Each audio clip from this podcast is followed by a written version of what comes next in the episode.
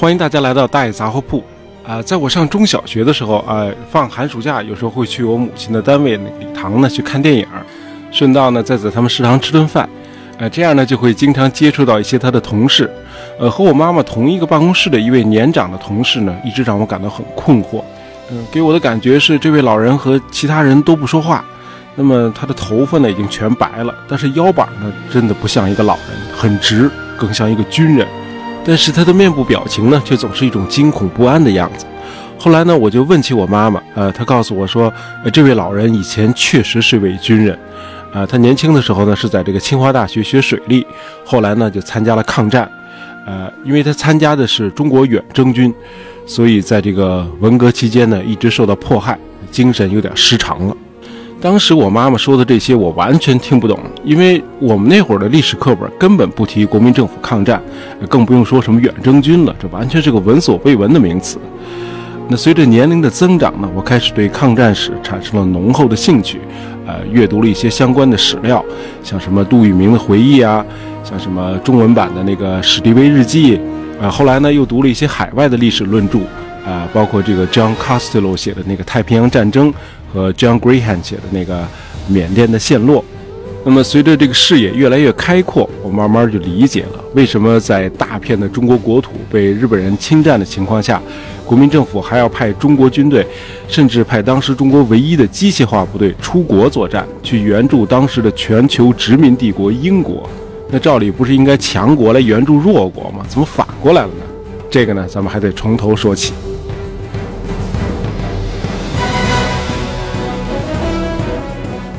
不少人认为，这个抗日战争时期，英国一直纵容日本的侵略扩张，对中国的抗战不但没有贡献，反而起到了消极或者负面作用。那么，真实的情况又是怎么样的呢？呃，大伙知道，这个卢沟桥事变发生在一九三七年的七月七日，那么五天之后，也就是七月十二日，英国的外交大臣艾登就会见了日本大使吉田茂，要求日本停止在北平周围的军事行动。那么七月二十一日，艾登进一步声明说，如果华北局势继续下去，英国将会中断英日之间关于改善关系的谈判。那么到了八月二十号，这个中日淞沪会战爆发后一周，这个英国外交部再次向这个日本发出照会，呃，是这么说的：世界与英国舆论都认为，日本的行动对上海事件的发展负有责任。呃，在一九三八年的七月，这个日本飞机对一些中国城市，尤其是广州进行狂轰滥炸。呃，这个时候呢，伦敦和曼彻斯特等十三个这个英国城市的市长联名呼吁英国其他各城市以及各国人民一致反对日本的暴行。英国的各界人士还结队到这个日本驻英国使馆门前集会，表示抗议。啊，不仅如此，这个民间组织呢，还通过这个募捐、义卖、义演这些形式呢，募集了大量的援华钱款和物资，援助中国的抗战。那么，伦敦市仅仅在一九三八年就募得捐款十五万三千英镑，同时还募集到大量的消毒纱布和绷带。呃，不过这个英国对中国抗战的最大贡献还是开放那条从英属殖民地缅甸通往中国云南的滇缅公路。呃，这条公路于一九三八年十一月全线修通之后，呃每个月输入中国的这个战略物资多达四千多吨。呃，这是当时获取外援的唯一的通道，因为中国沿海地区已经全都被日本人占领了。但是呢，到了一九四零年的七月十七日，这个迫于日本的强大压力，英国暂时封闭了滇缅公路。哎，这在一定程度上确实助长了日本侵华的这个嚣张气焰。但是庆幸的是，到了三个月之后，英国又顶住了日本的压力，宣布滇缅公路重新开放，为中国抗战的这个生命线再次被打通。呃，日本对于这个滇缅公路的重开是非常的不满，开始轰炸这条公路。那这个时候，距离太平洋战争爆发还有一年半的时间，这个英日之间还没有交战，但是因为这条输送原华物资的公路，这个日本对英国已经相当的敌对了。呃，一年半以后，也就是一九四一年的十二月七日和八日。日本突然袭击英美在远东和太平洋的基地啊！大家知道这个珍珠港就是其中之一。呃，日本在攻击香港、马来亚和新加坡的同时，自然也不会放过缅甸。那对于日本人来说，啊，光是为了堵死中国获取这个国际援助的通道，缅甸也必须拿下来。好，那我们就简单介绍一下缅甸这个国家的呃地理状况。呃，除去东南角那一长溜，这个国家的主体呢，哎，有点像那个四边的菱形，这个南北的两头尖，东西的两端比较窄。那个首都的仰光呢，在这个菱形的最南端，是个港口城市。这个国际援助中国的抗战物资呢，就是从仰光这个港口卸货的。在这个菱形的正中间，有个大城市叫曼德勒，是这个国家重要的交通枢纽。呃，这个菱形国家的左上边呢是与印度接壤，它的右上边呢是与中国相邻。在这个菱形的右下边呢，也就是这国家的这个东南部呢，有一条南北走向的他念他翁山脉。这个他念他翁山脉呢，就是缅甸和泰国的自然边界。哎，这个日本鬼子呢，就是悄悄地翻越了这个他念他翁山脉，于1942年的一月十九日突然杀入缅甸，把英国人打了个措手不及。这时候，英国在缅甸的驻军呢很少，只有呃英军的两个营、两个印度步兵营和八个缅甸的步兵营。于是呢，就赶紧东拼西凑，从这个印度运来了印军第十七师，再从这个中东运来了英军第七装甲旅。本来想把这个正在北非与德军作战的这个澳大利亚第七师也调过来守卫这个缅甸首都仰光，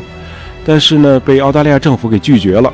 哎，这个能征善战的澳军第七师后来就被调到了新几内亚与日军作战。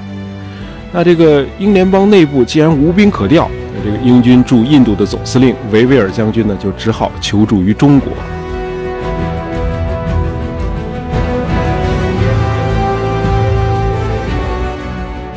而中国组建这个远征军赴缅作战，其实是一个我为人人，人人为我的这个考量。呃，咱们前面说了，这个中国抗战获取国际援助的唯一通道就是缅甸。如果这个滇缅公路也被日军占领，那就很不好玩了。呃，这个时候维维尔任命了一位新的英国驻缅甸的总司令，哎，这位叫亚历山大，哎，他就是两年前指挥盟军完成敦刻尔克大撤退的那位英国将军。维维尔给亚历山大的指令是这样的：呃，守住仰光是战略的关键。呃，万一守不住，你也要确保你的部队不被敌人围歼。你可以退出仰光地区，去保卫中部的这个仁安羌油田和缅甸的北部。你要时刻和中国军队保持联络，同时保障从阿萨姆到缅甸的这个公路交通的畅通。三月六日，这个亚历山大就任的第二天就已经压力山大了。呃，他组织这个英军的第七装甲旅反攻，但是迅速的被日军击退。亚历山大看到这个败局已经无法挽救了，于是呢就下令撤出仰光。这个英国和印度的部队，呃，几千人就撤往仰光北部的这个铜鼓。呃，中国的远征军第五军的第二百师及时的赶到了铜鼓来接防。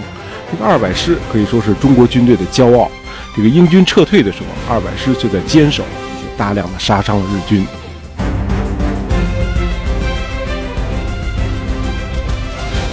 这个中国的远征军和英联邦的军队是这样分工的，呃，沿着这个国家的这个南北向的铁路主干线，把这个菱形呢一分为二，西边呢归英军防守，这个中国远征军呢守卫东侧，同时呢沿着东北方向一字铺开，这个防止日军兜到后侧，切断中国军队与国内的通道。哎，日本人后来真的就这么干了。这个守卫东北方向的这个中国第六军呢，和西侧的英军一样，不禁打，迅速的被击溃。这样呢，原先设计好的这个曼德勒防御战呢，也就泡了汤了。这个英军呢，就全无斗志，一路后撤，甚至在这个仁安羌油田的北部被日军包围，赶紧向这个中国远征军求救。哎，这个中国远征军的第六十六军的新编三十八师，哎，经过两天的激战，打退了日本人，成功的营救了这个九千多英军和大量的平民。这个新编三十八师后来又掩护英军一路退到印度。击退了多股追击的日军部队，掩护完这个英军撤退，三十八师又回来给这个撤退的远征军第五军断后。这个比较幸运的是，这个三十八师的师长孙立人在完成任务之后，这个审时度势，决定还是撤往印度。这个英军的联络官马丁中校带着向导及时的过来接应，保证了三十八师整建制的退到了印度。在印度的这个兰姆加，三十八师后来得到了美军的装备和训练。两年以后再次攻入缅甸北部成为在境外消灭日军最多的中国部队。呃他们和这个美英盟军一道夺回了滇缅公路并且完全肃清了盘踞在缅甸北部的日军。呃这当然是后话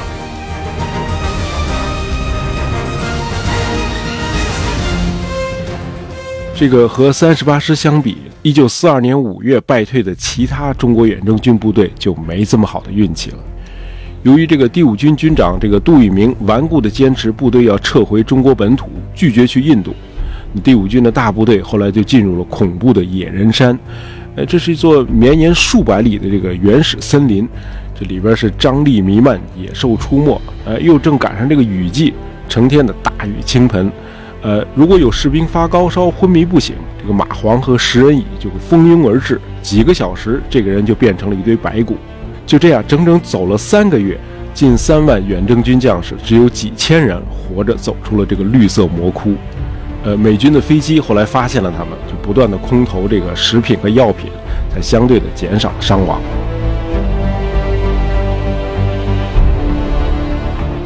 呃，回过头来，咱们再说说英军方面。这个雨季的到来，终于挡住了这个日本人势不可挡的攻势。这个印度呢，算是保住了。盟国至少有了一个未来反攻的基地。这个维维尔将军后来在备忘录里是这样写的：这个丢失缅甸是我们对日作战的最大失败。他的陈述用了四个 “it has”，哎，翻译成中文就是：他让我们的中国盟友失去了大量用于长期抗战的军用物资。他让我们的空军失去了有效打击日军的前进机场，他让印度处于日军进攻的直接威胁之下，他让英国在远东颜面丧尽。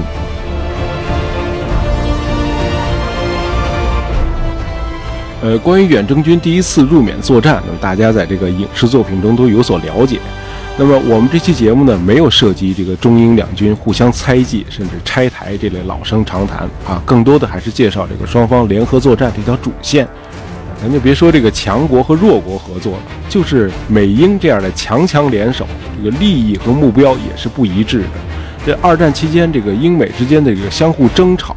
防范甚至隐瞒这些实力，这数不胜数。而尽管如此，这个合作仍然是必要的啊！你拧成一股绳才有力量。毕竟这个德国和日本的这个军事机器呢还是很强大的。其实这个两年之后的第二次缅甸战役期间，这个中英美之间仍然是矛盾重重，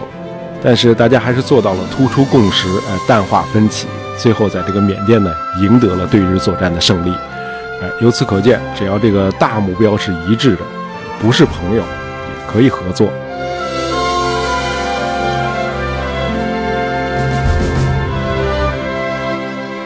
好，咱们今天简单聊了聊第一次缅甸战役。